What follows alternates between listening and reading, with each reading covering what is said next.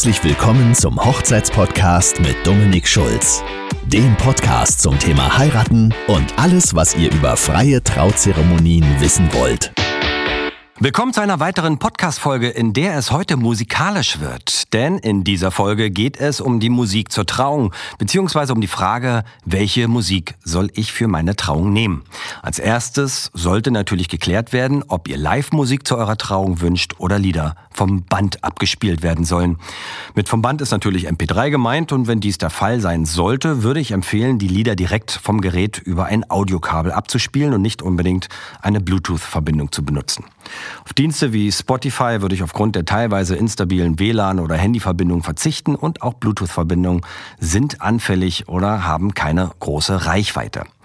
Nicht, dass es daran scheitert, dass die Songs ruckelfrei oder überhaupt laufen. Ich habe da schon das ein oder andere Dilemma miterlebt. Und eine zweite Chance hat man an so einem Tag eben nicht. Also, lieber nicht daran sparen. Die meisten Brautpaare wünschen sich zu ihrer Hochzeit jedoch Live-Musik. Und wenn man schon mal eine freie Zeremonie oder eine Hochzeit in der Kirche oder im Standesamt mit Live-Musik erlebt hat, weiß man, welche besondere Atmosphäre dabei entsteht, verglichen zum Lied vom Band. Dabei ist es faktisch egal, ob es ein Sänger oder Sängerin oder beides als Duo, ein Chor, ein Streichquartett oder Dudelsackspieler gibt. Live-Musik ist nicht alltäglich und selbst im Konzert oder Theater teilt man den Live-Eindruck mit mehreren hundert anderen Zuhörern. In der Hochzeitszeremonie ist das, was gesungen oder gespielt wird, ausschließlich für euch und eure Gäste gedacht. Dementsprechend sucht ihr euch natürlich auch aus, was genau auch gesungen werden soll. Eure Lieblingslieder oder Songs zu besonderen Ereignissen in eurem gemeinsamen Leben könnt ihr dazu zum Beispiel auswählen oder eben Hochzeitslieder, die zum Einzug, zur Ritualbegleitung und zum Auszug passen. Zum Einzug wählt man in der Regel eine Ballade oder eben ein eher getragenes Stück, denn auf diesem Lied schwebt die Braut über den meist roten Teppich nach vorn. Man kann aber auch schon hier an dieser Stelle etwas eher Beschwingteres nehmen, für den Fall, dass man mit seinen Emotionen so früh noch nicht an seine Grenzen kommen möchte. Da kennt sich jeder selbst genug. Wichtig zu wissen ist in jedem Fall, ihr kreiert den emotionalen Rahmen und die Atmosphäre der Zeremonie mit diesem ersten Song. Der nächste Song, wenn man ihn dann haben möchte, der ist in die Rede integriert und gilt nach meinem Verständnis als der wichtigste innerhalb der gesamten Trauzeremonie. Er steht meist für sich allein, ohne dass ein weiterer Fokus gezogen wird und in meinen Zeremonien kommt er vor die eigentliche Trauung als Auftakt dazu, sozusagen. Er kann auch begleitend zu einem Trauritual stattfinden, wenn man denn eines integrieren möchte. Und ich empfehle dabei etwas zu nehmen, was auch jeder versteht. Vorzugsweise in Deutsch, denn einem Liedtext in der eigenen Sprache folgt man unweigerlich besser, selbst wenn man der englischen Sprache durchaus mächtig ist. Meistens hat man ja auch mehrere Generationen unter seinen Hochzeitsgästen und gerade Oma und Opa freuen sich über die Lieder, die sie auch verstehen. Muss aber nicht sein. Wie gesagt, das sind lediglich Empfehlungen und auch ein Halleluja ist universell verständlich, wenn man sich das denn an der Stelle zum Beispiel wünscht. Das dritte Lied zum Auszug ist in der Regel etwas beschwingter und entlässt euch als Paar und eure Gäste in den Tag und in die eigentliche Hochzeitsfeier. Dadurch, dass ihr mit der gesamten Gesellschaft zu, zu den Gratulationen und zum Sektempfang auszieht, begleitet dieses Lied im Prinzip und darf daher auch etwas lockerer sein.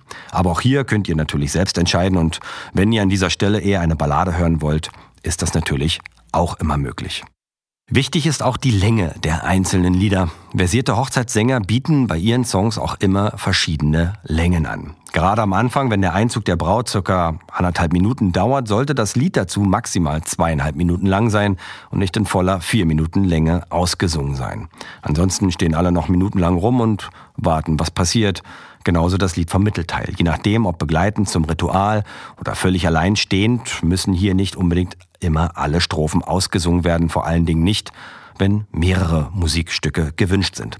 Fragt euren Sänger oder eure Sängerin, ob das möglich ist. Playbacks werden dann geschnitten, dafür gibt es recht einfache Computerprogramme. Bei Gitarren- oder Pianobegleitung müssen sich Sänger und Begleiter dann eben absprechen, wo sie springen oder was sie eventuell dann auslassen.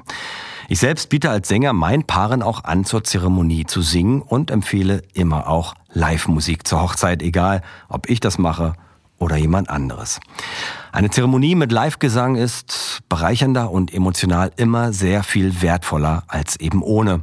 So erlebe ich es jedenfalls immer bei meinen Zeremonien. Manchmal gibt es innerhalb des Freundeskreises oder der Familie wirklich tolle Musiker, die dann auch gefragt sind, zur Zeremonie etwas zu machen. Das ist natürlich immer auch ein sehr persönliches Hochzeitsgeschenk und ich habe da schon echt tolle Leute erlebt. Manchmal ging es auch daneben, wenn die Nervosität Einzug hält, aber einem Familienmitglied verzeiht man solche Dinge eher als jemandem, den man dafür bezahlt. Aber auch da gibt es manchmal Totalausfälle, ist im Live, kann man nichts machen. Als nächstes stellt sich die Frage, mit welchem Equipment der Sänger oder die Sängerin singen wird. Künstler, die etwas auf sich halten und meist auch eine Kleinigkeit kosten, bringen in der Regel immer ihr eigenes Material mit. Dabei sind die Soundanlagen meist sehr hochwertig und auch kostspielig. Wer gute Leistung zeigen will, wird am Material nie sparen und die Boxen, das Mikrofon, manchmal auch Effektgerät zusammen liegen bei Minimum 2000 Euro. Diese Gesangsanlagen unterscheiden sich eben von vielen DJ-Anlagen, weil die Voraussetzungen und Einsatzgebiete dafür andere sind.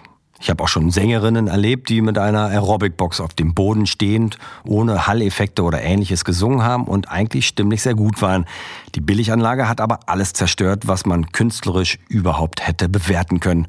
Und daher fragt eure gebuchten Künstler, was sie mitbringen und lasst euch erklären, wie sich ihre Soundanlagen so zusammensetzen. Jemand, der einiges investiert hat, wird euch auch gern darüber erzählen und zu schätzen wissen, dass ihr deren Qualität erkennt. Kleiner Tipp am Rande, auch hier helfen Videos. Auch Hochzeitssänger haben manchmal Videos von sich und ihrer Arbeit auf der Website und die sind aussagekräftiger als im Tonstudio eingesungene Songs, die ja rein faktisch auf einer Wiese anders klingen als sauber abgemischt im Studio.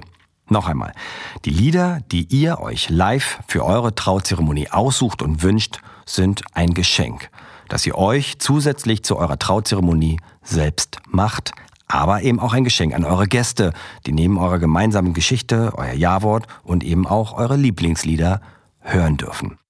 Wenn man schon Musiker vor Ort hat, kann man die auch weiterhin nutzen und zum anschließenden Sektempfang oder später begleitend zum Abendessen noch singen oder spielen lassen. Das kostet meist auch gar nicht so viel mehr und man hat für sich und seine Gäste ein tolles weiteres Entertainment an dem Tag.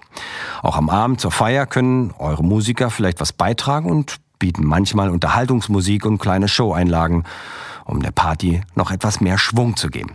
Fragt eure Musiker, was sie noch alles im Repertoire haben und euch eventuell zusätzlich zur Trauung an musikalischen Acts anbieten können.